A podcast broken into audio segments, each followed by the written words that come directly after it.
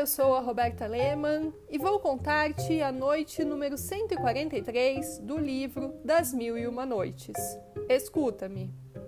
Eu havia pedido aos meus credores, prosseguiu o mercador, que esperassem oito dias para receber o que lhes era devido.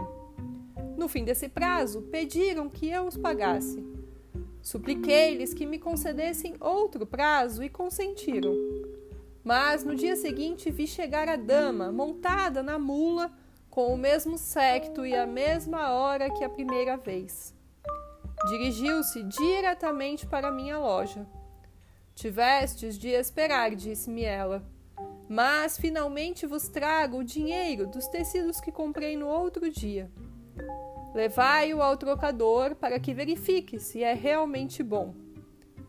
O eunuco que o trazia foi comigo ao trocador, que me garantiu ser a quantia certa e de muito boa prata. Voltei e tive ainda a ventura de conversar com a dama até que estivessem abertas todas as lojas do Bezenstein. Embora só falássemos de trivialidades, na sua boca me pareciam novas, o que me deu a ver que não havia me enganado ao julgá-la desde a primeira conversação, senhora de muito espírito. Quando os mercadores chegaram e abriram suas lojas, levei o que devia aos que tinham me cedido os tecidos, e não tive trabalho para que me confiassem outros procurados pela dama. Gastei mil moedas de ouro, e a dama levou mais uma vez a mercadoria sem me pagar, sem nada me dizer e sem dar-se a conhecer. O que me espantou foi que ela nada assinava e que eu ficava sem a garantia no caso de nunca mais a rever. Paga-me importante quantia, pensei, mas deixa-me devedor de outra, maior ainda. Será uma impostora? Será possível que tenha me enganado da primeira vez para melhor me arruinar? Os mercadores não a conhecem, e a minha que virão cobrar. O amor não foi tão forte que me impedisse de fazer tristes reflexões. Meu medo foi aumentando dia a dia. Durante um mês inteiro que se passou sem que eu recebesse notícias da dama desconhecida. Finalmente, os mercadores perderam a paciência. E para satisfazê-los, eu estava prestes a vender tudo quanto me pertencia. Quando a vi voltar certa manhã.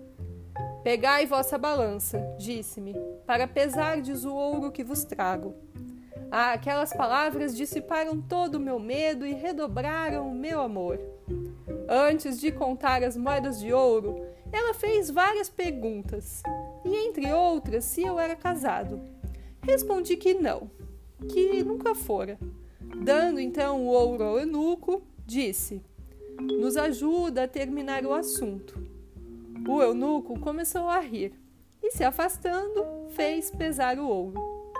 Enquanto o pesava, disse-me ao ouvido: Só de olhar para vós, sei perfeitamente que amas minha senhora, e estou surpreso que não tens a ousadia de lhe revelar o vosso amor.